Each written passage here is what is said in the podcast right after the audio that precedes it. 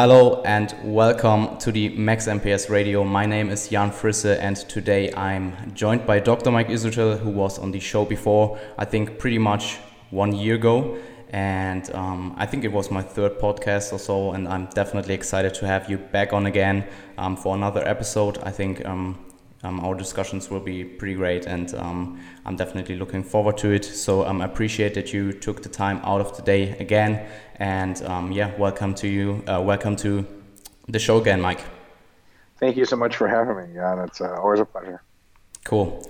Um, so before we actually dive into today's um, topics, um, I actually want to um, talk a little bit about your current process because um, I think that's what um, a lot of people are interested in and me as well. So you're currently dieting. So do you have any plans on competing soon, or, or, do you just diet for uh, just pushing it up again or something like that? Mm. So I've gotten to those. So I'm almost 35 years old. I turned 35 in May, and I'm sort of thinking that for the next five years, six years, um, it's going to be a lot of competing. Uh, is the plan if my cool. health is good. Um, because I've built quite a substantial amount of muscle, and I'm close to filling out the heavyweight class. There's probably no point to going into the super heavies because that's just uh, you know I'm a little bit short for that class, but um, you know, I have gotten pretty good at getting big, and I have gotten successfully pretty big. And now I would like to switch my focus over the next several years to trying to get incrementally leaner and leaner and leaner. So what that means is every major cutting phase will probably end in a show, most of them anyway. And uh, part of that is to just, you know, might as well if you're that lean. And also, you know, I'd like to get pretty good at competing and nail down the protocol and everything with peaking because that, stuff's really hard. Um, it's a very very tricky thing. So if you can nail it down, you can get a real good understanding of what's going on. Um, and so what I'm doing right now is uh, in August of this uh, last year, 2018, I had gone uh, up to 265 pounds and off season, and I've held that for about three weeks And it was really hard. I had to take in mostly liquid meals. I had to eat 900 grams of carbs per day, which was really interesting. the good news is, is I lost like 30 pounds since then, and only in the last five pounds have I had a single craving for anything. Because I was so over food that it would took 30 pounds off of me to even remember that I liked food. So um, in August I did that, and then uh, towards the I held that for a bit, and then towards um, uh, sort of uh, mid-November, I dropped all the way down from 265 to about 245 to 250. And was, honestly, five or 10 pounds of that was body water. It was the easiest diet I've ever done. Um, and, you know, the rest of it was super easy fat loss. And then so through the holidays, I maintained at about 245 to 250.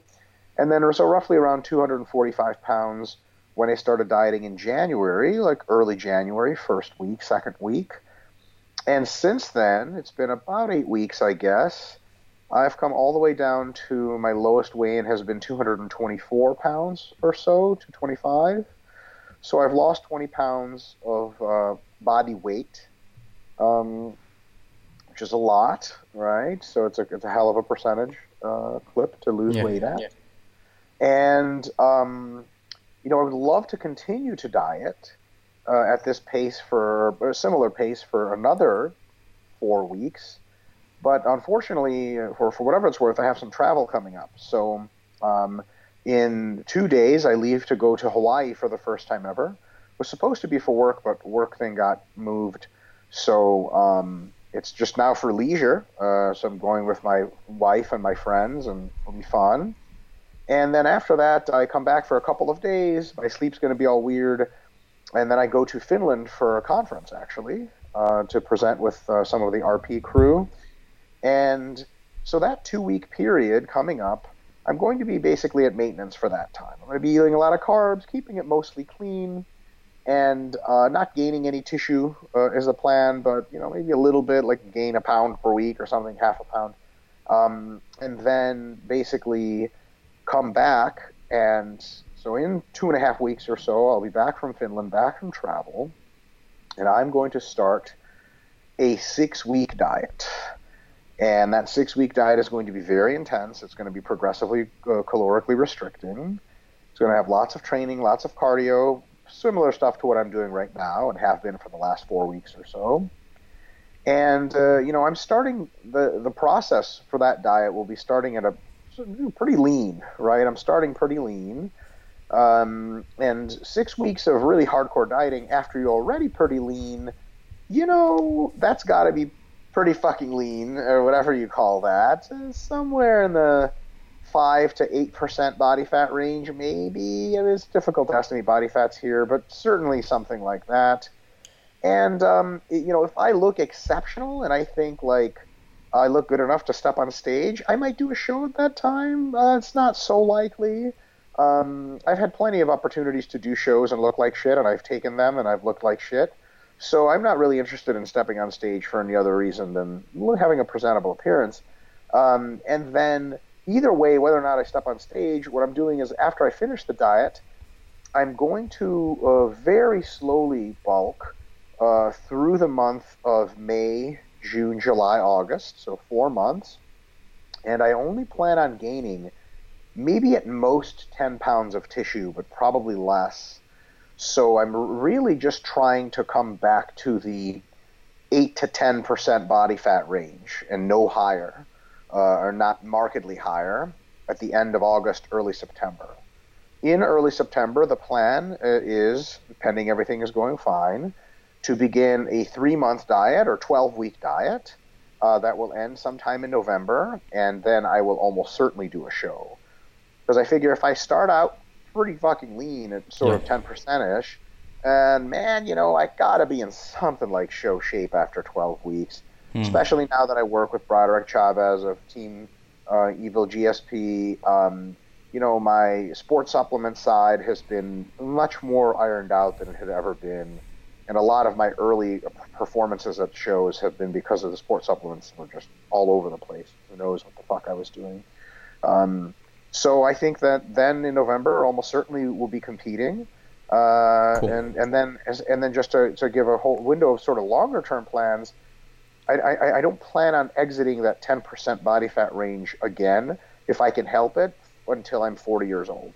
Um, well, probably never after that either, but um, I'm just going to stay within striking distance of 12 weeks from a show at most times, and then I'm going to compete as often as I can and as reasonable for my health, um, so that I get lots of competition experience and hopefully try to do well. And more than that, um, just to get a little bit leaner every show, because as you all know, Jan, you know, first time doing a show, you can get lean, but there's something to multiple runs at a low body fat that gets you mm. stupid, like John Meadows lean.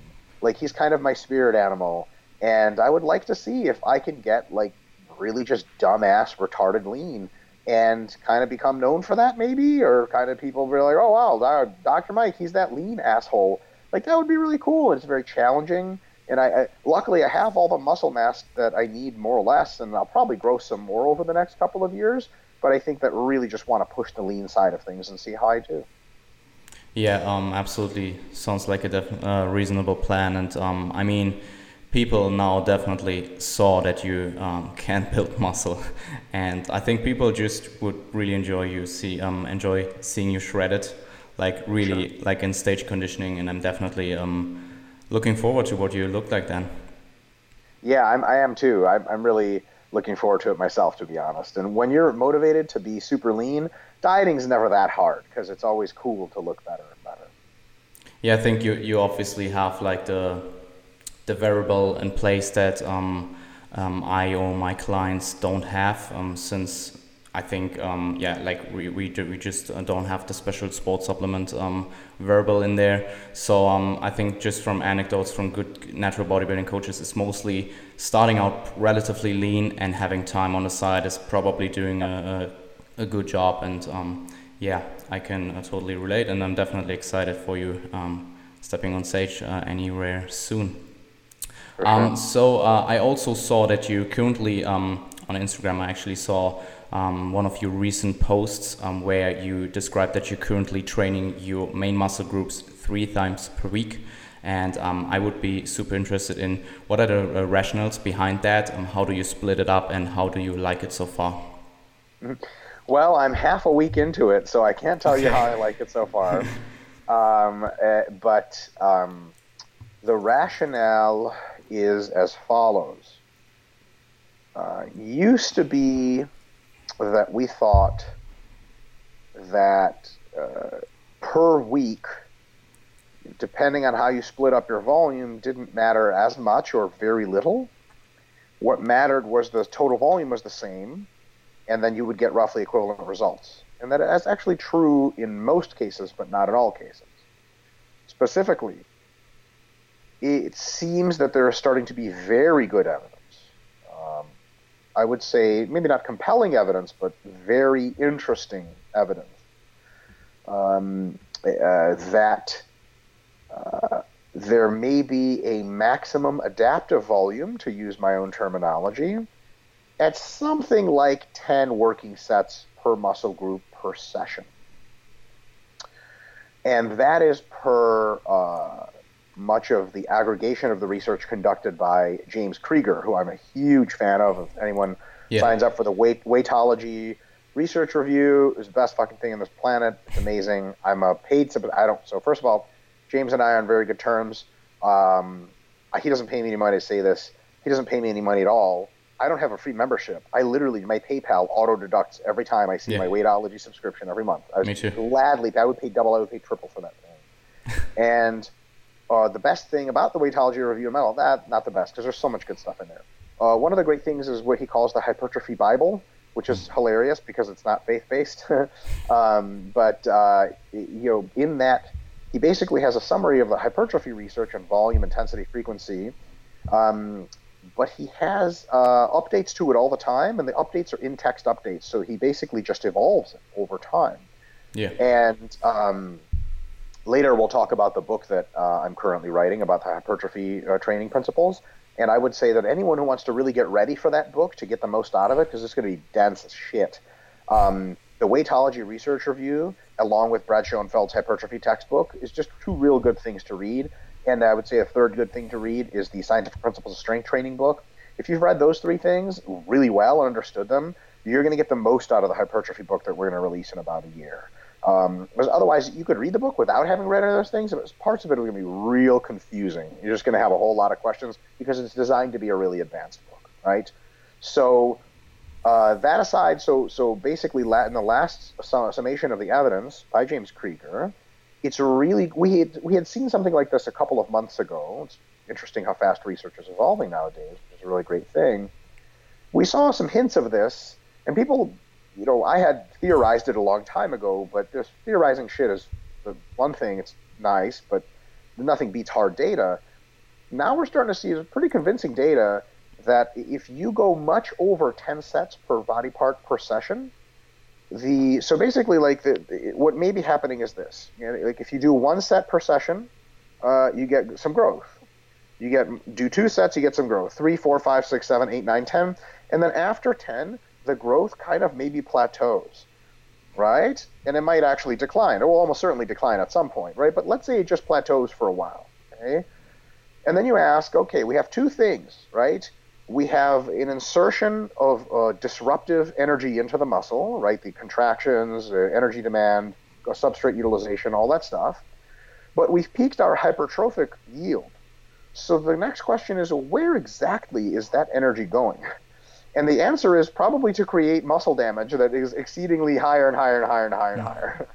right? So uh, this is where we get into a really interesting theoretical distinction between the difference between maximum adaptive volume and maximum recoverable volume. There is a reason that in my theory, uh, or myself and Dr. James Hoffman's uh, theories, uh, you know, I don't know, theory model um, of maximum recoverable volume and volume landmarks, there is a really good reason why we say you don't ever want to train at your MRV for a while. Because at your MRV is the most you can recover from, which means all of your body's systems are working on making sure you recover and there might not be any room or very little room for actual adaptive processes. Yeah. So it's cool to reach your MRV one time for a good functional overreaching effect, but you had better be dropping after that. And the majority of your training is going to be pretty far away from your MRV, maybe like halfway between your MEV and MRV is where much of the golden zone of adaptation happens. So when we look at it from this perspective, uh, if you say, well, I just want to train 15 sets per muscle group per week and split it up, you know, let's say just twice a week, right? 30 sets.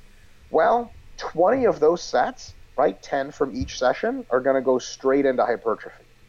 Uh, five of those from each session, 10 total, might go a lot more into creating muscle damage and fatigue than they do into creating hypertrophy. So you ask yourself a question like, gee, you know, if I'm basically filling up my car's fuel tank and my car like just tops out at 10 sets of fuel, and then after that fuel just goes everywhere and has a chance of lighting shit on fire, why don't I just stop my car a bit more often and fill up only 10 sets each time? So there's the birth of considering the three sets per session situation, or sorry, three sessions per week. At that point, you can accommodate, uh, uh, you know, a much higher, greater weekly volume yeah. uh, effectively. Now, uh, people will say, uh, this is an interesting prediction that we're going to see tested in the research eventually, but hasn't been. People will say, you know, the more frequency, the better, uh, as far as training is concerned. Uh, maybe. I think what is more likely, and we'll see if this is correct, is that your weekly maximum recoverable volume probably goes up a little bit if you just do more sessions and spread out the volume.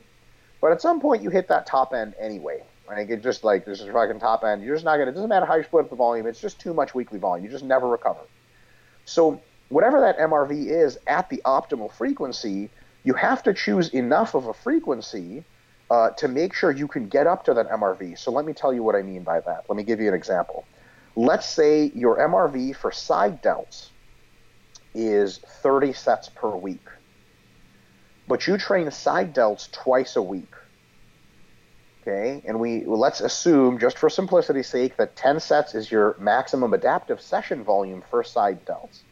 Is there any way to get the most side delt hypertrophy you can with just two sessions a week? 30 sets is your MRV.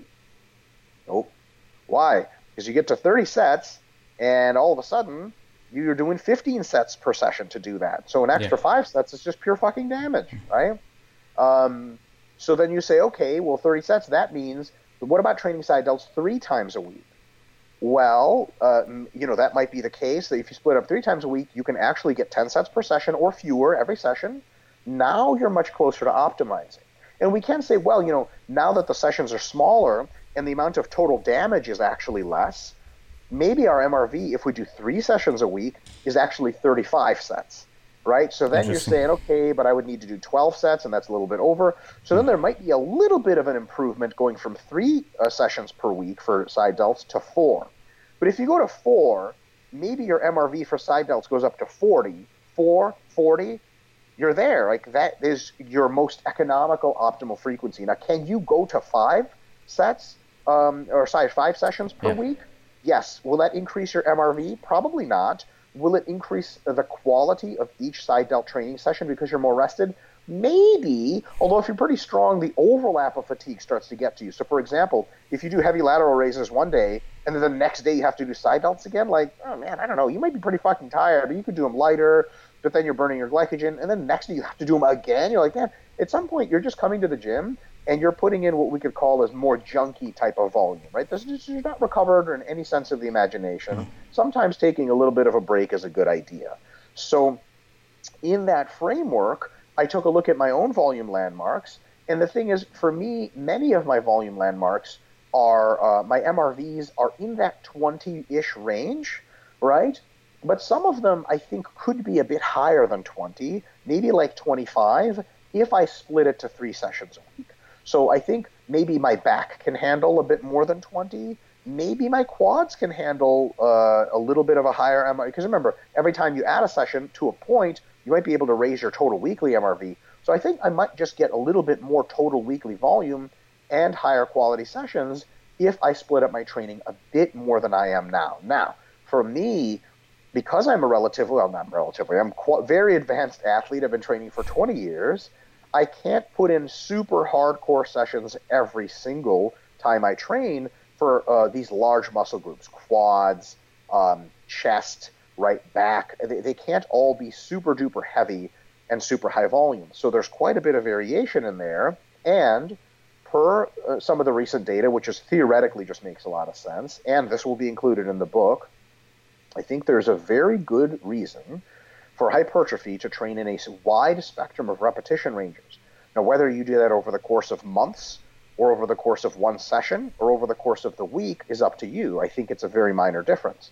But doing it in the course of the week offers some really interesting advantages. For example, if I train quads three times a week, what I can do is my first quad session can be heavy in the five to 10 rep range, let's say, just for convenience purposes. I stimulate mostly faster twitch fibers. I do a lot of tissue damage, a lot of tendon damage, right? That shit recovers, but it's not something you can repeat like the next day. Like if Monday you do heavy squats, a sets of eight, and you're relatively advanced, you just don't do that Wednesday. And you probably don't do it Friday either. But what can you do? You can switch to the repetition range working on another group of muscle fibers, potentially if fiber type wise. So maybe the next session, Monday, you did sets of five to 10 super heavy. The next time you train quads might be Wednesday, and you may do uh, you know sets of 10 to 20, right? You may be like some more leg pressing, some pre-exhaust kind of stuff, and then on Friday you might do sets of 20 to 30, right? Because we know up to 30 reps covers the wide hypertrophy range, and then something you could do like walking lunges, squat drop sets, or something like that, right? So based on that, you basically have through the week you're targeting all of the major repetition range classes, and there's, you know, conveniently we can split it up into three the 5 to 10, the 10 to 20, and the 20 to 30. And here's the really good news your heaviest training day is on Monday. On Wednesday, your volumes are very high, but you're not training as heavy. So, for example, if you hack squat 450 pounds for sets of eight on Monday, are you going to do 460 for sets of eight on Wednesday? No, and you might get hurt trying to do dumb shit like that because you're not recovered at a tissue level.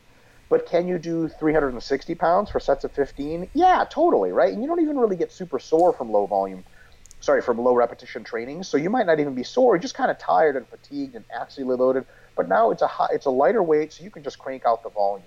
And then you're pretty beat up by the time Friday rolls around. But can you do some walking lunges and super high rep leg presses or something for 20 to 30 reps? Yes, there's not a, another again, not a risk of injury because the intensity has dropped down, but the volume is high, and now you're training mostly your slower twitch fibers versus faster twitch, and that kind of offers you a really broad spectrum and the opportunity to manage some fatigue along the way. So the way I've been structuring my programming is basically for most of the muscle groups, I have dedicated heavy, moderate, and light days. Light doesn't mean easy; it just means higher rep and try mm-hmm. to kill myself. And that way, I uh, uh, am trying to keep you know tendon and musculoskeletal injuries at bay, managing fatigue a little bit, but still hitting all the uh, volume landmarks and making sure to do a wide distribution of fiber types and repetition ranges. So that's how I'm setting up my current training. And I think that with three times a week and there being three main ranges, it's kind of like a really elegant model. And we'll see if it works. Um, you, so you're kind of training um, parts of your upper body and your lower body together, right, in one session or at least on one day, right? Yeah. Also, I don't know how much people can take away from uh, my my exact application because I don't have a day job, right? So I train two or three times per day if we include hmm. jujitsu. Mm. If you include cardio, I train four times per day some days. So um, what I do is uh, basically on uh, Monday I do chest and legs heavy in the AM. I do shoulders and some calf stuff, and uh, I think forearm training maybe forearms um, in the PM along with some cardio. Thursday, or sorry, Tuesday, I do heavy rowing and heavy vertical pulling, and uh, biceps and uh, traps. Wednesday, I do in the AM uh, more uh, heavier hamstring. The hamstrings are moderate in the first day, but uh, moderate range 10 to 20 reps for quads and then I come back in the, the PM, and in the PM on Wednesday, I do like a tricep emphasis uh, kind of push, um, and then uh, you know some other ancillary side delts, etc. They get hit three times a week for sure because they can take a, a huge beating. And then on Thursday, I do uh, moderate. So today I did uh, moderate back instead of heavy back training, right? Some rowing and some assisted pull ups and stuff biceps again, some traps again, tomorrow, Friday, the plan is to do, uh, you know, very high repetition, 20 to 30 uh, leg work, uh, and split AM PM with uh, some more shoulder work and some more forearm work and so on and so forth. And then Saturday, I train mostly arms, so biceps get the first emphasis because they need more work and they prioritize the head of back.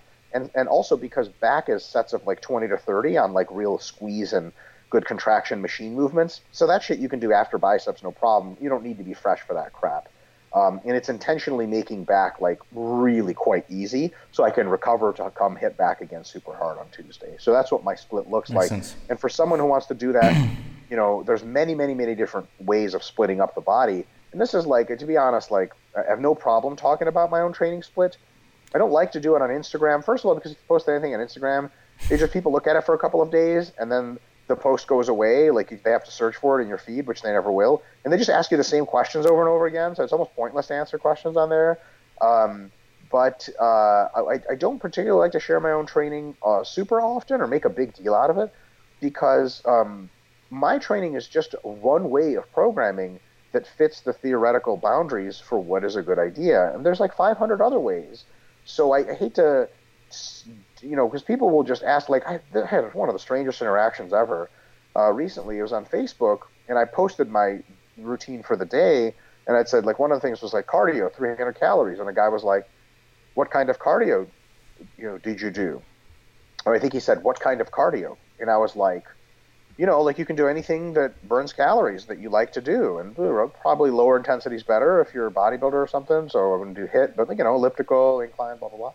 And he's like, no, no, no, no what kind of cardio did you do? And I was like, who gives a shit?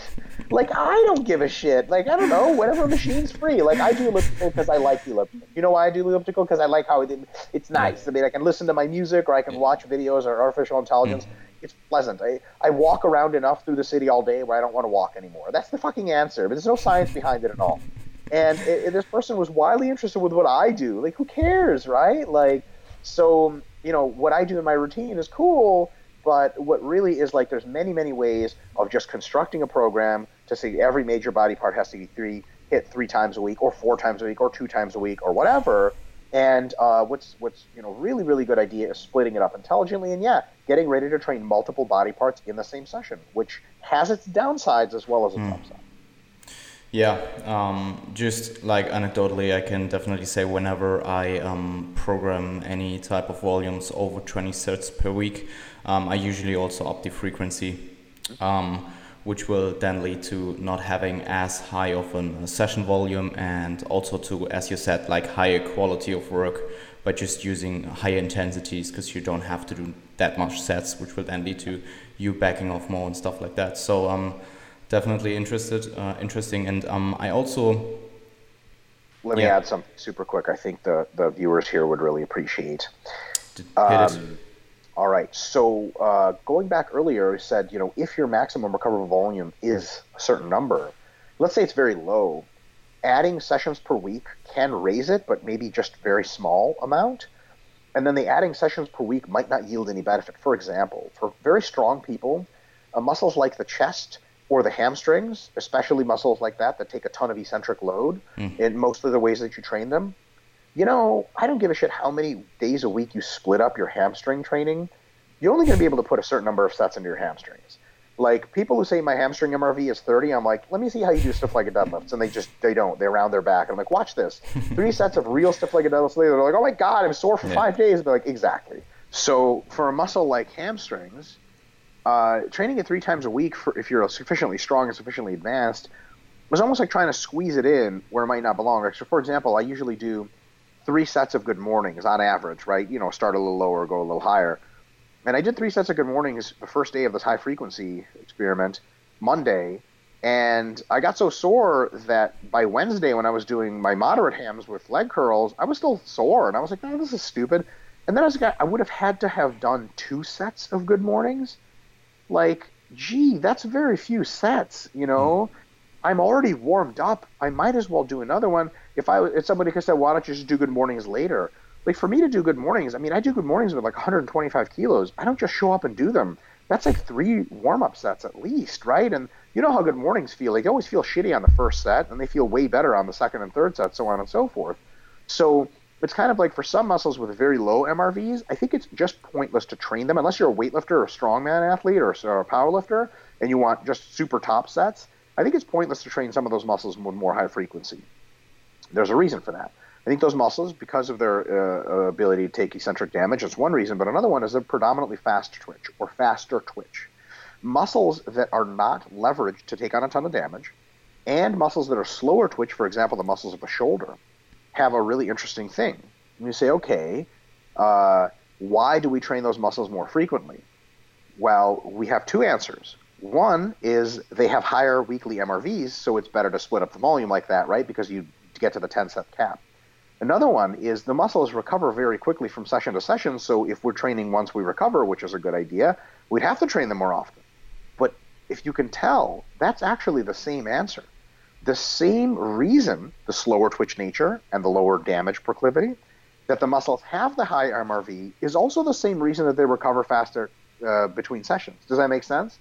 Like it's the same root cause. So muscles that are not prone to taking a ton of damage during training and muscles that are slower twitch on average, they should be trained with higher frequencies for two reasons. One, they have MRVs that are so high you have to split up the muscle into multiple sessions because otherwise you'll exceed 10. And also just because they heal every other day or every day and you just you're going to train them again, you need to train them again when they're ready. So that's kind of a cool observation which which leads me to think that like, you know, very advanced programming um, would would be programming that I typically do, which is not every muscle group is trained with the same frequency. Um, certainly the same per session volume. Like uh, you know, chest might be trained hard. For me, currently, this is actually still the case. I train my chest hard once a week. I train it a little bit less another once a week, and I train it just a, a, a session that's just very fast or slower twitch fiber oriented, very small volumes, another time during the week. Hamstrings, I train hard maybe twice a week, but with two different kinds of movements. Quads get trained hard, hard twice a week. Maybe third time is much easier. What about side delts? I train my side delts hard, currently three times a week. By, by hard, I mean I do seven sets per session as a start. I mean, can you imagine training your quads like that? You would die, right? So, so basically, uh, you know, biceps, I train hard with five sets per session, three times a week. So it, it's one of those situations where you know the frequency that I'm doing per muscle groups is a little bit illusory. People say, "Oh, Dr. Mike trains, you know, his back three times a week." Like, mm, does he really though?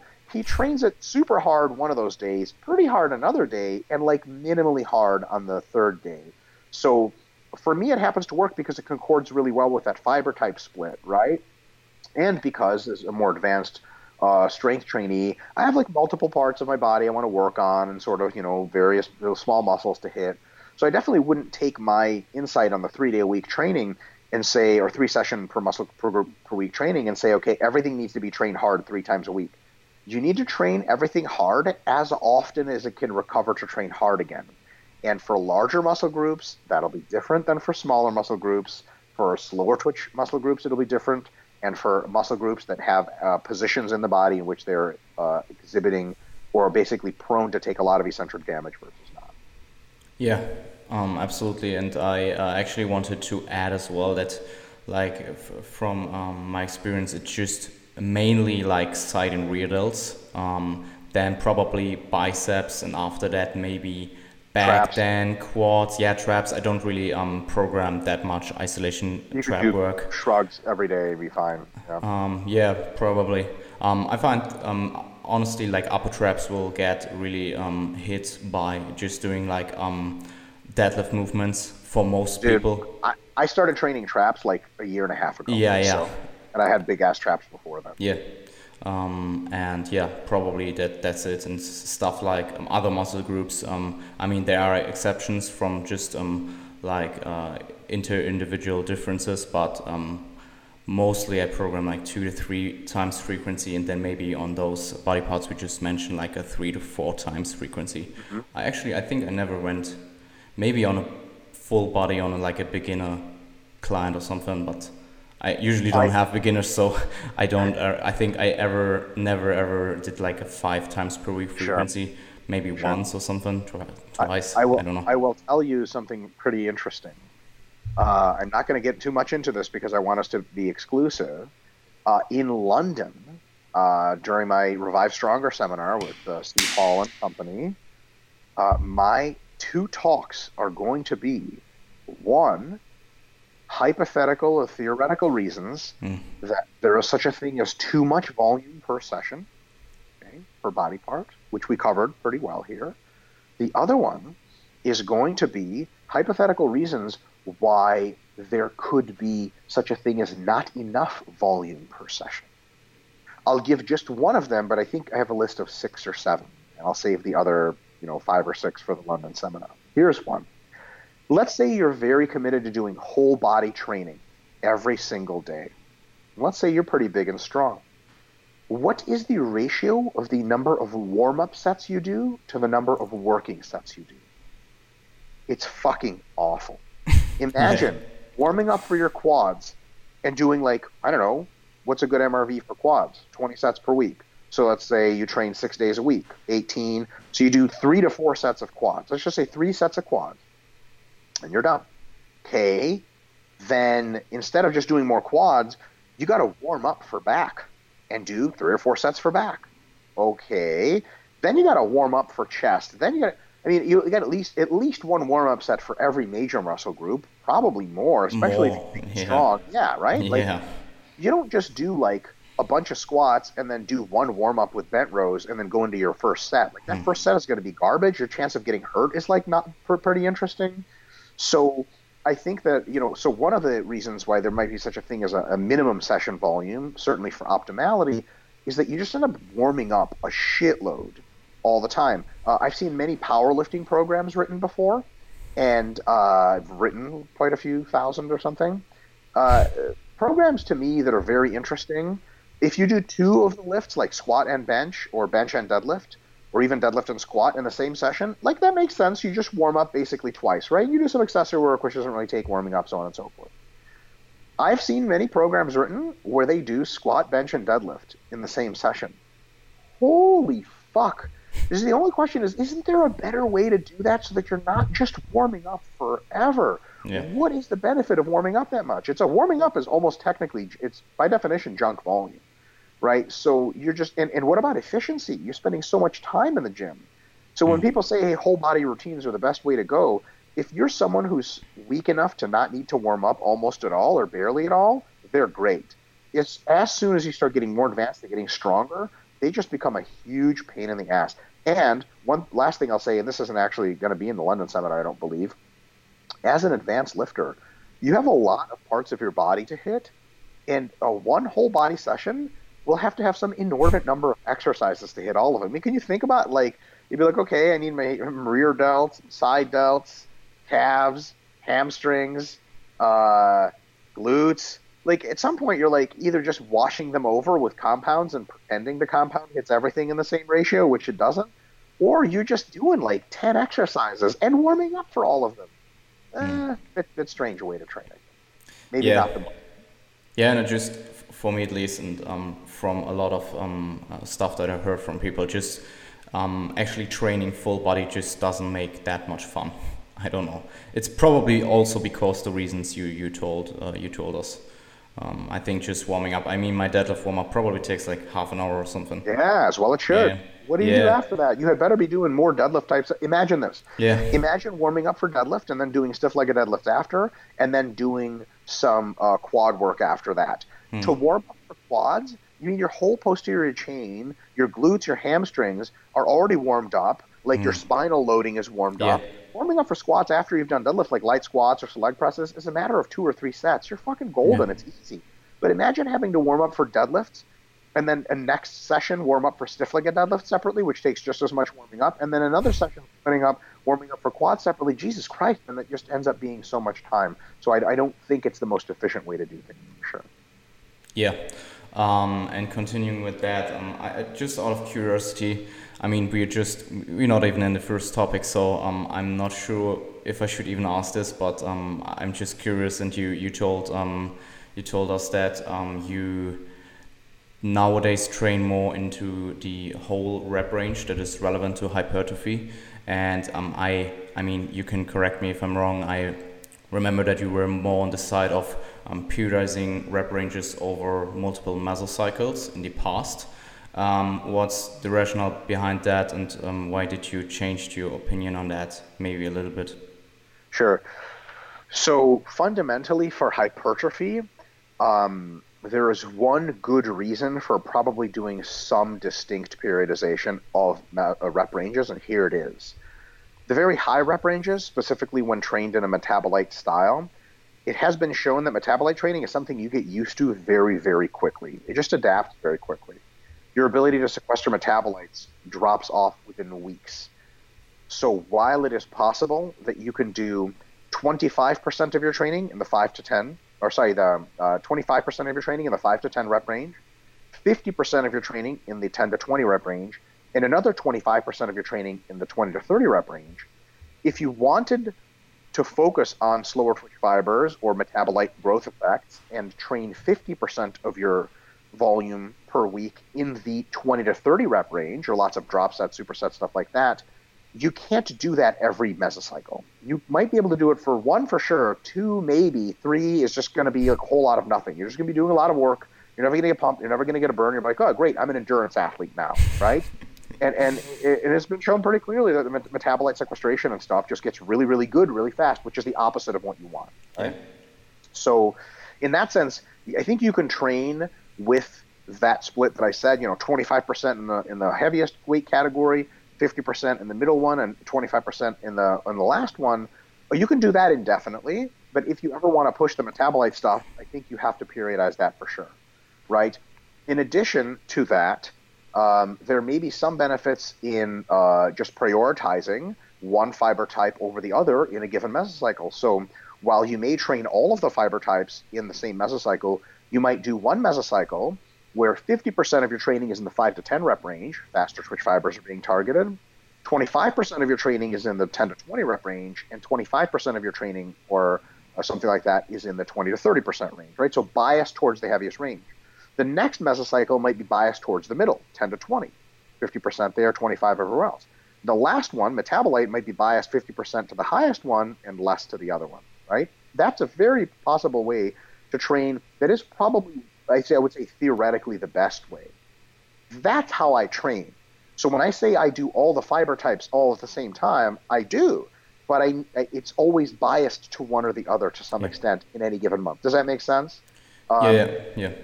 Uh, so so now having said that is it possible to just train like 33% or whatever or 25 50 25 all the time and get 90 some percent of your maximum gains? Fuck yeah. So mm. this is like really just overcomplicating shit and if it's worth it it's worth it but it's probably not for most people right? So i'm an advocate of the periodization but i think it's very advanced and should be used on an as needed basis. If you've got great gains coming your way and you don't want to make shit too complicated don't now, just a very specific point, because I've, I've seen some of the stuff on Instagram too. Uh, people asking me the similar question. They've said, you know, Mike, I thought you like made your early part of your career yelling at people for violating specificity by training in two different rep ranges in the same week.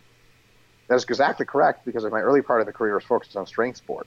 If you are a strength athlete, you're a power lifter, and you have a week in which you do sets of one, sets of five and sets of 15 in the same week, you're training wrong. Plain and simple. so, uh, this is, you know, from, uh, you know, uh, paraphrased from Mike Zourdos himself, the DUP god. Uh, DUP, Periodization god. That's right. DUP is something like sets of four, sets of six, sets of eight. Yeah. It's not something like sets of one, sets of 10, and sets of 30. Absolutely. So specificity, especially for strength power athletes, is a huge constraint, and that means you don't just train in random rep ranges. But for hypertrophy, remember the strength training beneficial range is two sets of one to maybe sets of 10, right? That's a very small range. And, and, and if you do DUP within those, you know, that's okay, but just not outside of them. But the hypertrophy range is probably five reps to 30 reps. And if you train within that, there's no problem. Yeah, um, and I, I actually um, pretty like sort of stuff. So um, cool. Um, I'm not entirely sure. I mean, I know you're time restricted. Um, I'll take have, one more topic. Yeah, we, I actually um, I actually have three topics, and I just want you to pick one that you think is the most relevant or the most um, that you. okay, can, are you sure you don't want to pick for me? I'm not too sure to be honest. I um actually like I have like the evaluation of um, delayed onset muscle soreness throughout the mesocycle and how um, you actually um, look at the different types of soreness and how do you then um, decide on programming um, in the future. I then have um, planning future overload and last but not least I have the stimulus to fatigue ratio. So Cool. Those are I all sexy fucking topics. I think I'll have to come back for another episode at some point. Um, Probably. I can talk about two of them at the same time by uh, talking about soreness evaluation in regards to its effect on planning future overload. How does that sound? great. Okay. So the question is the following When do we add sets? Because weight you can add to the bar in such small fractions that you can add weight sort of no matter what happens, right? Unless you just start underperforming, which we'll talk about. But the question is you start at roughly your minimum effective volume at the beginning of the mesocycle. You sort of want to end roughly around your maximum recoverable volume. But a, a huge question that I get all the time is like, how do you make the jumps? right? Uh, So the most straightforward answer, though not necessarily the most technically correct, is you just take your MRV, you take your MEV, let's say it's 10, uh, there's 20 MRV, 10 MEV, and you just split it up, and you know you say have five weeks of accumulation, and then just two to three each time, and that's it. Like just add two to three each week. That's a fine way of doing things, but we can do better than that. So there's an algorithm that's going to be in the Scientific Principles of Training book, and it's not a very complex algorithm. I'll actually just detail it here, and it's just you know more formally written in the book. Um, that lets you to decide when to add sets and when to not add sets. And here it is. You have to take a look at essentially just two things. Um, one is your delayed onset soreness, or just soreness in general, and two is your degree of performance. So we have one scenario in which we can add volume. Okay? The scenario is the last time you trained a muscle, let's say we train, to make it super simple, uh, Monday and Thursday. Okay, super simple. Monday and Thursday, we train quads. We do squats on Monday, we do leg presses on Thursday. Cool so far? Cool? Is it just cool? Cool. Okay, sweet. Remember you taught me how to say cool in German? That was an excellent, uh, excellent time. Actually, it's still cool. I know, but it's pronounced more cool. It sounds cooler. Cool.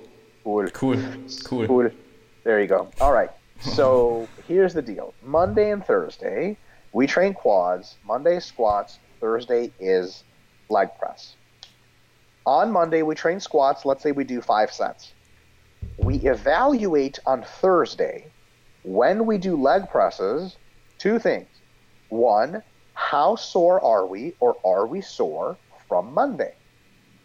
If the answer is we are not sore when we're phys- physically leg pressing, then that means we have recovered, and that is a very good thing.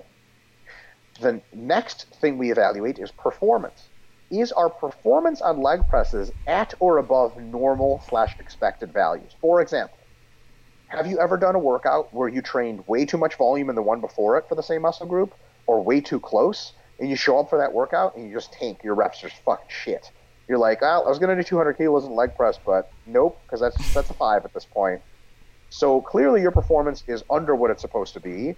A more technical way to put it is you have to violate your RIR goal to match your last week's leg presses. For example, the last week you had three RIR leg press. This week it should be two to three RIR, right? Falling RIR. And last week you did sets of 10, let's say. This week, to get sets of 10, you have to go zero to one RIR. Clearly, you're not performing at normal levels, right? But let's say our first example is in that leg press workout on Thursday, you both were not exhibiting soreness during that workout from the Monday workout, and your performance was at or above normal levels. You got through your workout at the RIR you expected, hit all your reps, and you're like fucking golden. That means that you are recovering just fine, and you can add volume. So then, what you would do, where would you add volume? Well, remember the workout that Thursday evaluates is actually the Monday before it. Like if you're like, oh, I felt great, and you add volume to the Thursday workout, well, that's just going to affect your Monday workout. That's a different evaluation. So because you recovered from squats, you weren't sore, and because your performance was not inhibited by squats, clearly the amount of squats you did on Monday was within well within your ability to recover, And because you know that your body gets better and better at recovering as it experiences the same kind of volumes, you say, okay, well, next week it's probably going to take more to get to the same level. So I'm going to go like this. I'm going to expand my volume. So next week, Monday, instead of five sets of squats, you do six. Does that make sense? Yeah. That's it. So that's option number one is we recover both soreness, perception, and performance. Option number two is you're still somewhat sore when you work out the next time. So Monday we train squats, third, let's say six sets this next week. And then Thursday we do leg presses. And on Thursday, ooh, I'm still feeling the squats. I'm still sore. Mm, I don't know. That's not great, right? Overlapping soreness is a real bad idea because it just continually perpetuates muscle disruption and so on and so forth. You start recovering more than you are adapting. Bad idea, and also mm. increases injury risk. So you failed the soreness test, but let's say your performance is good. Okay, if your performance is good, then you're recovered in the technical sense but clearly you're pushing your recoveries close to the limit because you're getting sore, so you know overlapping soreness. And if you overlap soreness continually, you'll eventually stop recovering, and, and your performance will go down. So you say, okay, because I'm technically recovered by performance, but because I got a little too sore, and I know that due to the um, what the fuck is that principle called? Um, oh, damn it, I always hated the term.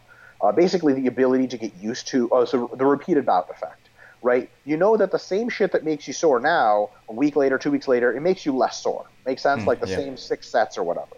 So you know, like, okay, six sets in the squat this past Monday got me too sore because I didn't recover on time. But if I just repeat the six sets, it'll probably get me right where I'm going, right? It's not because you just increase the intensity by a little bit. Who cares? Six sets seems to be like it's going to be perfect that next week. So what you do then, so this is option two, your performance is good, but you're still a little sore. You don't decrease your sets, but you don't increase them. So next yeah. week, Monday, you would do six again. Okay. And then another option is you are recovered from soreness. Okay, you're not sore, but your performance is down. Performance being down could potentially be you hit your MRV. But especially if it's in the first couple of weeks of training, it's probably not that you hit your MRV, it's that for some, some reason or another you're excessively fatigued. So what you could do is if you notice that your performance is down, the next session you do could be a recovery session. You know, you cut your volume in half or something like that, and then you get back on your normal plan with the same volumes you did before. The last option, option four, is you were sore when you tried to train and you underperformed. At that point, you need some serious recovery time, and clearly what you're doing is too much. So not only do you take a, recovery session in that next session, cut it in half in volume or something like that, and then proceed. But when you proceed, before you proceed, you don't just go back to the same volume. If you don't go to sets of six on, on squats again, you go down maybe about uh, one third in volume. So you go down to four sets of squats, right? And maybe four sets of leg presses, and then you rebuild slowly from there. Eventually, you know, if you hit a body part a couple of times, you take it up and you have to recover, take it up, and you hmm. have to recover you know, eventually you get so much systemic fatigue that you hit all everything MRV, and then it's time to just do a deload. But I think once or twice in a mesocycle, it's okay to recycle a body part like that. So through that al- yeah, so through that algorithm, we basically have a kind of no nonsense way to figure out like should I be adding uh, volume, should I be maintaining volume, or do I need a momentary break and p- potentially a reduction in volume? And and and you know it's all really technical, and I'm sure folks can listen to this a couple times through to get what I'm saying. But fundamentally, it's this simple: Are you recovering well? If you're recovering really well, add volume. If you're recovering just barely, just add intensity, don't add volume. And if you're recovering like mm, probably not recovering, but it seems that it might not be too much volume, just some incidental stuff, um, then you just uh, take a little break, right? A little recovery session, and then go back to your normal volume progression. And if you're clearly under recovered and it's probably too much volume for you to sustain, you take that recovery break, you drop your volumes down by a good a margin, and then you start working your way back up. Ta-da! Interesting, and um, I mean, you you again can um, correct me if I'm not um, if I'm not um, accurate on that, but I think your opinion on um, delayed onset muscle soreness changed a little bit over the years. And um, I, I also remember that you um, told people that you should be probably be you should probably be healed the day before you actually train a muscle again. Yeah. Because um, otherwise you will just yeah not you will just recover barely into the session, but not having any time to adapt. I mean, you you mentioned that um, before um, somewhere before in the podcast. For sure. Um, my positions on delayed onset muscle soreness have for sure changed. Yeah, some of them. Some of them have not. Here are my positions that have not changed on delayed onset muscle soreness. What has not changed is I think it's a bad idea to train while you're sore. I thought it was a bad idea a while ago. I still think it's a bad idea. It's okay every now and again, I think, but uh, I've never met anyone who can consistently train while they're sore and make adaptations. It makes neither theoretical sense, the research doesn't back it up, nor does it make any practical sense. I've never met anyone who can do it. Hmm. Um, usually, the kind of people that say it doesn't matter if you're sore are like you look at them and they're like 120 pound incels with like Japanese schoolgirls as their profile picture. Like, shut the fuck up. You don't even train, right? So, um, so that's the point I have. Uh, I think I got pretty correct. What I don't think I got correct was I thought there was something magical to getting really sore. Still recovering, but getting real sore. Uh, I think there may be still a functional overreaching kind of effect there, um, which I think is why IFBB pro bodybuilders can train once a week and still seem to get pretty good gains. And I will say also, it's not just IFBB pros. For whatever it's worth, most natural pros train once a week. By the way, I'm not sure if you knew that, but Brad Schoenfeld's data on that pretty convincing um, uh, somebody who trains once a week or twice a week. Doug Miller. Uh, uh, uh, yeah, Doug Miller. Uh, Valentin Tambosi, who's a super, super smart guy, super educated, and he trains not so frequently for major muscle groups and fucking jacked, you know. So I don't think we could say like you know we know everything there is to know about how advanced guys train, and then once a week is really stupid. I mean, I guarantee you, Valentin Tambosi gets fucking sore. I mean, I've seen his workouts. I mean, he's getting fucking sore. He's growing too. So I don't think soreness completely precludes growth. I think at some point, if you do too much volume, you definitely interfere with adaptation. So there, there is, uh, in my, my, current view, so I was wrong about max soreness as max results. I think I was wrong. Um, so what I do think is more likely is that uh, you know uh, some soreness, or at least the potential to experience some soreness, is uh, potentially instructive. So I'll, I'll phrase my views in the following way: If you have never gotten sore in a body part, or seen your performance decline in it by pushing volume too much, you've probably just never seen your MRV, which, as we know from multiple studies so far, especially with higher frequency programming, your MRV could be way higher than you think it is. Right? Imagine what those guys in a Brad Schoenfeld's uh, 45 set study, or the Radaelli study, or the Haun study, what they thought their MRVs were, if they even knew such a thing, before they did it. They're like, oh, congratulations, you did 40 sets of, of leg stuff and you just grew. And they're like, God damn it. Like, why the hell have I been doing 15 this entire time? Right? So I think that if you've never gotten sore in a muscle group or experienced performance decline, you just don't know how far you could push it. You could benefit from pushing it further, right? So I would say that it's. I think it's still up in the air as to whether the amount the amount of soreness is irrelevant, or there's an optimal mid-range soreness, like getting a little bit sore but recovering fully with plenty of time to spare might be optimal, hmm. or might be optimal to not get sore at all. But but here's the thing. Let's say that this is the point at which you experience DOM in volume levels. Let's say 10 sets per session or 8 sets per session or some shit. I think that up until you get to right here, at least, you're in suboptimal results. So maybe not getting, maybe anything, maybe getting sore is already a little suboptimal, and getting even more sore is even more suboptimal. But I think anything, everything up to when you get sore is is a good idea. So, for example, if someone gets sore only at 10 sets per session, but they've always only ever trained at six, and they don't get sore at nine. They almost do.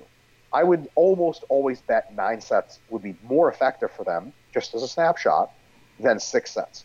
Because if they say, "Well, I don't know, I don't want to train too hard," I'd be like, "Why? You don't even get sore yet, right?" Soreness, I think, it, if anything, if it's nothing else, is an indicator of okay, this is the point at which you're causing excessive damage. But anything up to excessive is probably incrementally beneficial. So I would say that you have to. Sorry, real quick you have to at least find where you get sore, and at the very least train pretty close to that at least some point during your mesocycle. I'm not going to say that you need to get sore, although maybe getting a little sore is actually optimal. I'm definitely not going to say you need to get maximally sore, but I think that getting plenty sore is probably not a net bad thing. What I will say is getting maximally sore all the time, probably a bad idea. But just the same, never having ever gotten sore and not knowing if you could train more without at least getting not sore but training more is also a bad idea. Um, why do I say this?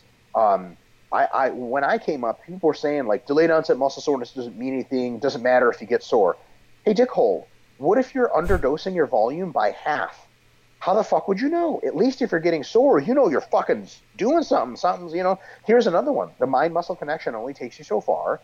How do you know if an exercise is really hitting your quads like you think it is? How do you know if you're really hitting your biceps when you're doing curls? Well, you get sore. Mm. Like it's unequivocal. Like someone's like, "Hey, try this new chest variant." They're like, "Oh, I think it's working. Let me know if your chest gets sore." If it gets sore, like you're definitely hitting your chest. Imagine this: mm. someone said, "Try a new way of flies." You do it, you do like 10 sets, only your front delts get sore. Are you doing flies properly? No, clearly you're not. So there's, I think there's a lot to get out of soreness.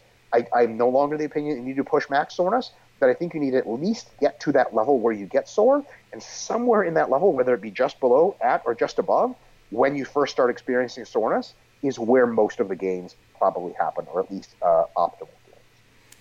Um, yeah, I think that was a great um, explanation. I kind of made like a little like um, DOMS tier, like I made some tiers about DOMS and I will just um, read them out loud and maybe you can um, expand a little bit on that. Maybe uh, they're just right on. So um, the first one would be not having DOMS at all, which is probably not the best thing since a lot of uh, like overloading variables are correlated with um, actually having DOMS. And then slight DOMS um, that heal very fast, which um, you should probably get at the beginning of a mesocycle. Then DOMs healed the day before a session, which should be probably most of the mesocycle. Then DOMs that are still slightly present into the next session but not affecting performance.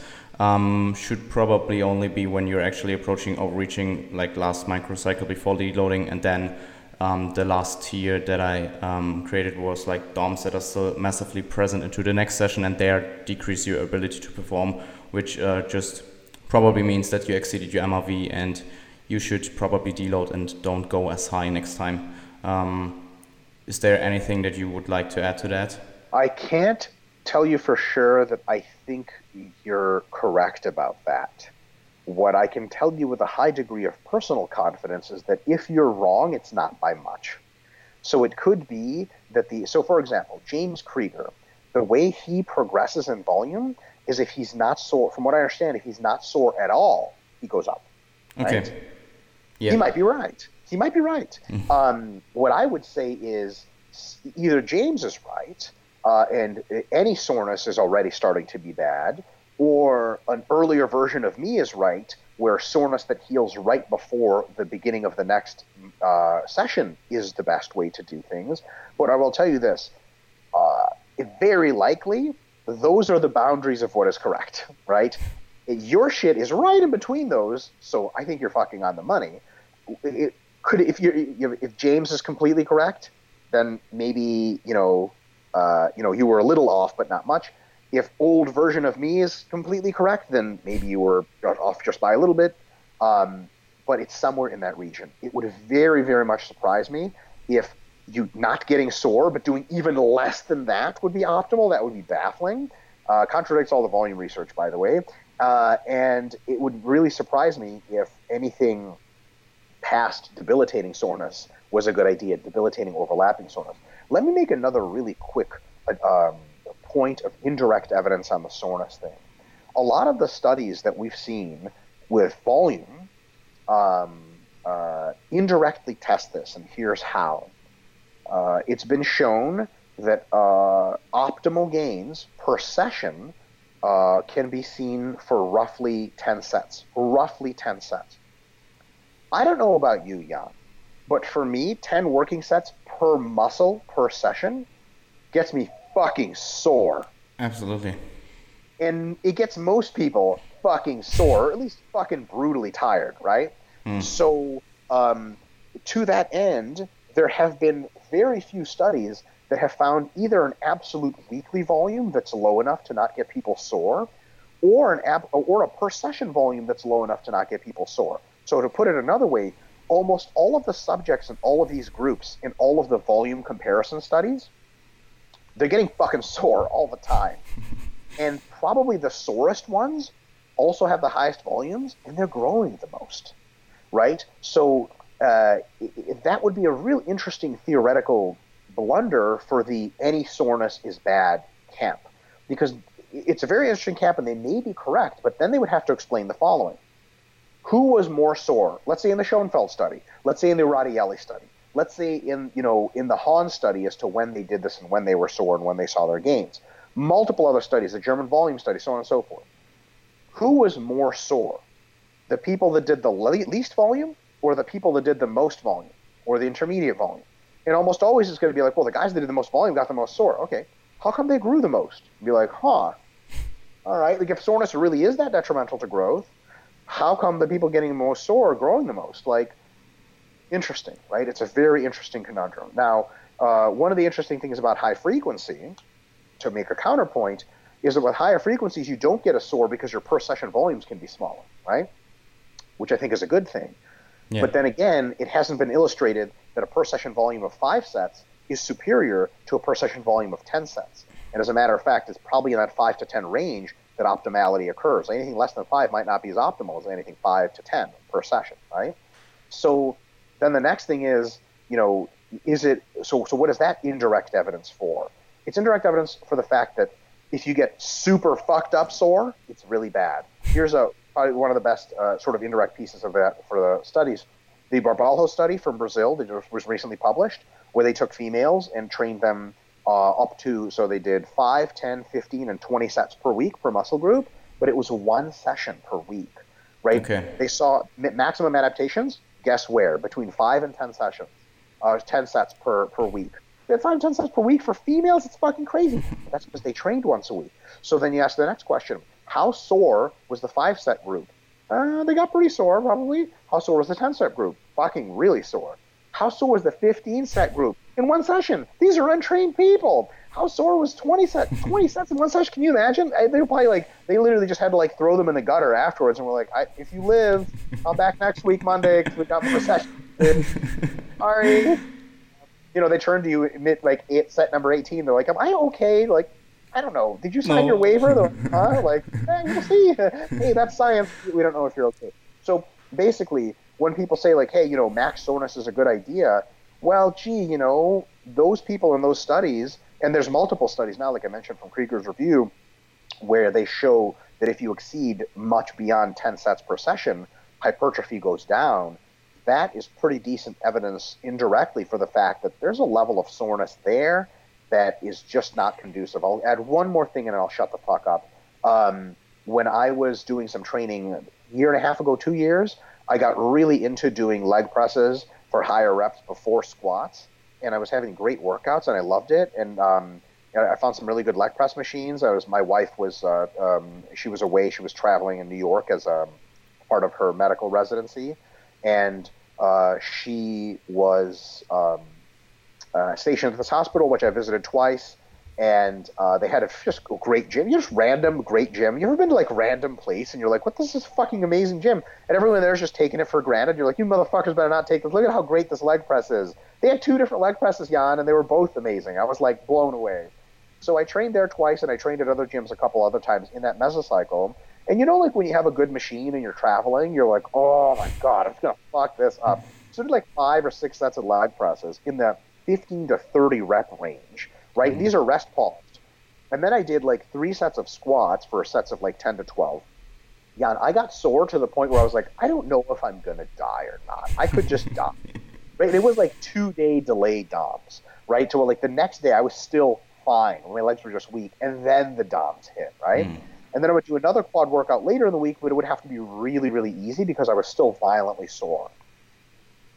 I was tracking visually, and this was on a mass phase, and everything was great post cut. Um, a couple of those sessions in a row, my quads appeared to be visually smaller. Now, for me to admit that is fucking painful, right? Because who the fuck trains for three weeks and their quads are small? And some of that was because we know that uh, extreme soreness interferes with glycogen repletion, right? So they just weren't repleting their glycogen. But my performance wasn't skyrocketing either. And just, I wouldn't call that evidence, just kind of anecdote uh, and I've, I've done this with multiple other muscle groups as well. I've trained my chest too much before. I've trained my back.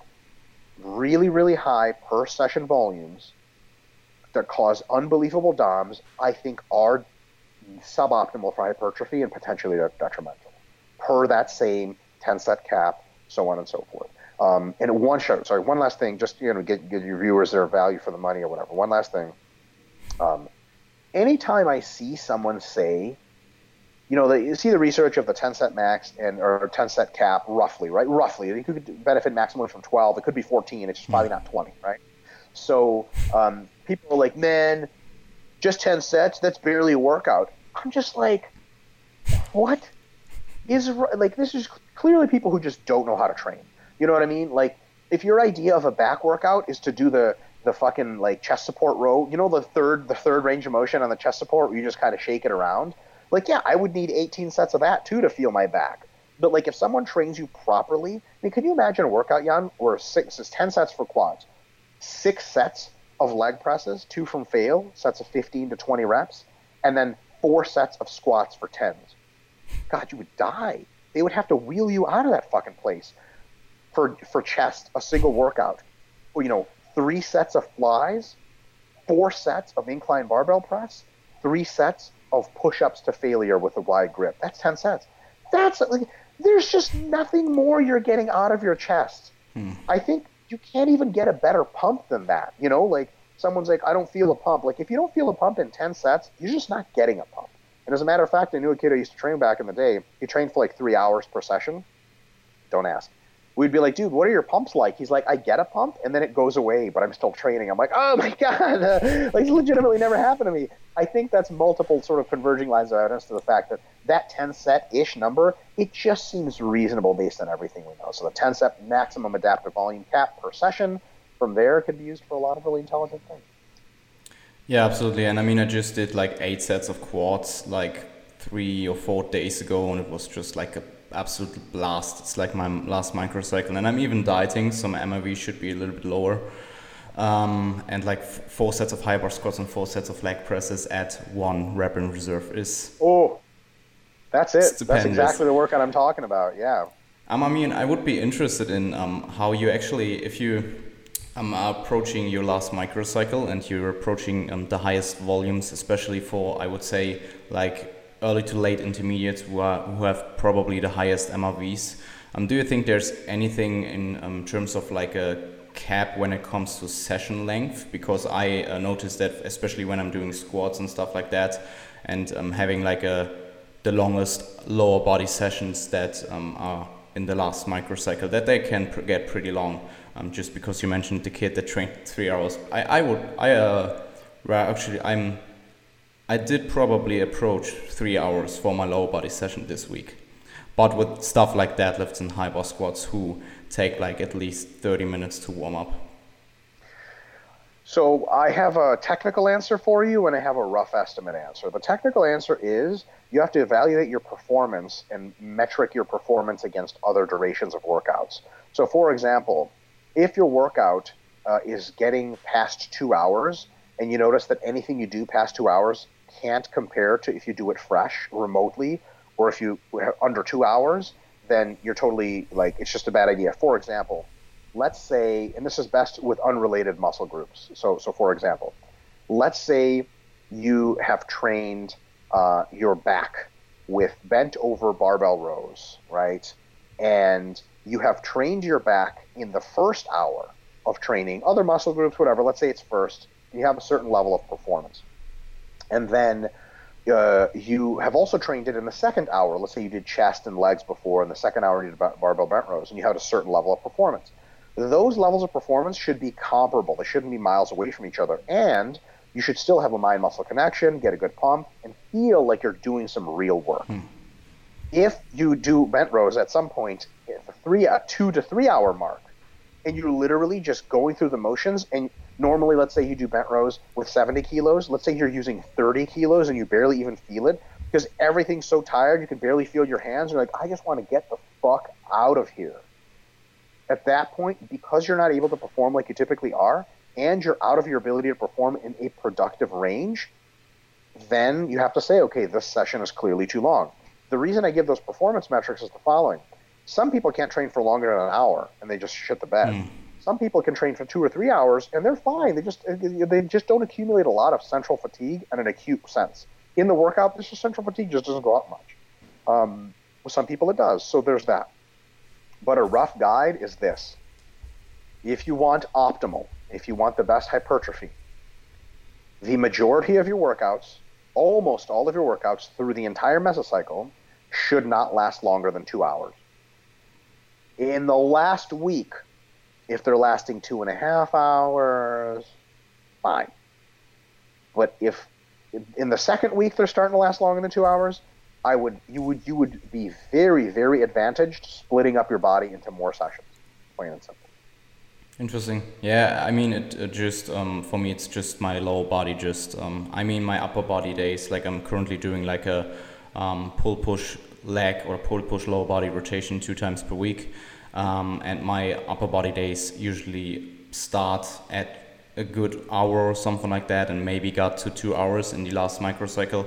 But my lower body um, usually takes me longer. I mean, maybe it's just uh, that I'm doing more rest. I don't know but I can like like definitely my performance is still going up and stuff like that. I mean, the the the thing that you mentioned with central fatigue, especially in first movements, get pretty high for me as well. So when I do like, I'm currently doing only two sets of deadlifts because those were like fucking myself up badly, and um, I did like three sets in my gaining phases, and now I'm doing two sets. Um, and my central fatigue is pretty high after those two sets, but it then um, kind of gets lower again throughout the session when I do stuff that is not centrally as fatiguing, like maybe um, like a, even a stiff leg deadlift or like sure. a leg press or stuff like that, and even isolation work. I'm like after two hours, I'm pretty. I feel pretty normal again, and sure. I think um, stuff like intra workout nutrition um, also then plays a more bigger role um, yes, exactly. One of the yeah. best feedbacks we've had from RP when we started feeding everyone intra workout shakes was these people were doing CrossFit for two or three hours. They were like, "This changed my entire life. Like my performance is just yeah. unreal." And it's like, well, yeah, that makes a lot of sense. Like I can't, I can't believe you had been doing a three-hour workout while just consuming water. I would just die right there on the spot. Yeah. So yeah, I think that that's a, a very uh, apt observation. I will say this: this can be taken too far where you sort of wash out your weekly volumes and just do the same thing every day. But I think there's some good reason to take your biggest centrally fatiguing movements and just not put too many of them on the same day. For example, heavy deadlifts and heavy high bar squats, probably yeah. just don't do them on the same day. So yeah. here's a really cool option, right? Um, Monday, you do heavy deadlifts and you do light hamstring curls and you do moderate leg presses easy. The workout doesn't take a ton of time. On Thursday, heavy high bar squats, heavy ish stiff legged deadlifts, and those two movements cover your whole body for low, for you know hamstrings and quads. So on neither one of those days are you biting off too much more than you can chew. Because I've seen like a lot of beginners will write programs just on, on paper, and they'll be like, I'm gonna do deadlifts, and then I'm gonna do stiff legged deadlifts, and I'm gonna do heavy high bar squats, and then I'm gonna do heavy rows. And I'm like, no, you're not. Like, you can call them heavy if you want. They're not gonna be heavy, and that's probably another reason why body part splits uh, are probably a little better for advanced athletes than whole body training. You know, gee, what are you gonna do after you do deadlifts? Heavy, not much right? You may be able to do the body part you already warmed up, like some stiff leggeds, because you don't have to warm up for them really, some rows, and then you're just going to go home. But mm-hmm. if you have to do that and you have to do like chest or something, it's either going to be very light or very easy, or it's not going to be much of anything at all. Yeah, I think that makes that totally makes sense. Out of my six session currently, I think three are actually um, axial loaded and one is heavily axial loaded by doing deadlifts and also stiff leg deadlifts. The other is like maybe um, like with high bar squats maybe like moderately axial loaded and uh, my um, EZ bar rows probably also moderate or something like that. And um, I only as well do stiff leg deadlifts because I just can't do any more sets than two currently sure. with my normal deadlifts because they're sure. just like I mean, with stuff like deadlifts, I use like 60 kgs less or something than on my normal deadlifts from the floor. Yep. yep. Luckily for bodybuilding, stiff leg deadlifts probably make at least as much sense as regular deadlifts. Yeah, yeah. I, I just um I just um will do them as long as, as, as I can progress them in my prep, and then I will uh, pull them out and do another RDL session or something like that, or sure. even stuff like that. Lots. Um, one one quick last thing, um, because we just um, talked about future overload. I think there is a pretty good quote um, from you in that um, Facebook post that I was um, that I actually wanted to talk about, and it's that periodization calls for seeing each session and phase of your training, not, not just in terms of immediate benefits, but in how it sets up the rest of your program for success. And I think you somewhere mentioned in the podcast with Steve, it's been a while ago probably, that um, I'm, I'm not entirely sure what the quote was, but it was something in the realm of that. It's um, like in training, we always have to make sure to meet two conditions, and it's basically what do I have to stimulate growth now, and what am I doing next week to continue stimulating growth. And um, I just wanted to say that because I, I, I love it, and um, I think a lot of people um, will not get like really long term gains um, over years and decades because they violate the second condition. Thank you so much, Jan. Um, it's interesting. I had uh, an RP Plus is the service we offer at RP, where like ten bucks a month, you get to ask James Hoffmann and I video questions like every week, and we answer them extensively in video. We had a new member ask us a very similar question. He says, you know, I, he said he heard myself and Eric Helms talking about momentum and talking about like you know, if you can add 10 pounds to your squat next week and still hit the same reps, why only add five pounds, right? Why hold yourself back?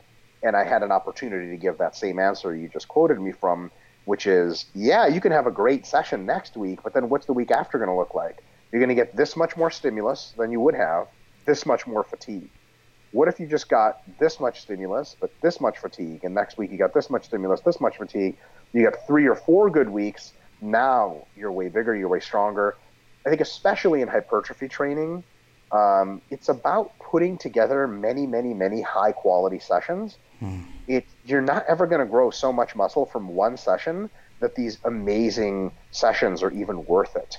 You know, like these sessions where you go in and blast it. We fucking hit it, boys. We blasted legs. Like, all right, what are you going to do next week? Like, well, I got to deload. Like, what do you deload every other week? like there's nothing there that is to be gained and especially considering the following fact if you do combat sports or if you do lifting blasting it in one session gets you to this new level of accomplishment that you've never been to before and can let you operate at that new level of whether it be fatigue or capability and it literally sets the bar higher for you permanently with hypertrophy you just grow a bit more muscle but you take on a shitload of fatigue there's no permanent higher level you're establishing that you couldn't get to just doing this. So with hypertrophy training, as boring as it may sound, should be meticulous, should be RIR instead of failure most of the time, and it should be concerned with future gain at least as much as it is with current gain. Yeah, uh, I think that was a great um, finish. So, um, Mike, thank you so much. I know you're much over your time, so uh, appreciate it um, um that you that you are here again. And um, I mean, if you want to, you can just uh, quickly plug your stuff. Um, I will definitely. Um, I, I mean, I love RP Plus. I, I don't ask that much questions to be honest. Um, when I do, it's like 10, 10 or so. Sure. And I get you pissed. So probably next week I will ask you some stuff about my current uh, programming. And um, yeah, if you want to, just go ahead. Yeah, oh, you know, I don't know. I don't, I'm always weird about plugging my shit. Uh, RP Dr. Mike on Instagram, Renaissance Periodization, or RP Strength on Instagram, RenaissancePeriodization.com. I'm Mike Israetel on Facebook. Uh, I answer questions there on occasion. I post stuff. So if you want to follow me, that's cool. And uh, yeah, that's all I have for now. Cool. So uh, thank, thank you so much, and um, see you maybe in the next podcast. Super. Cool.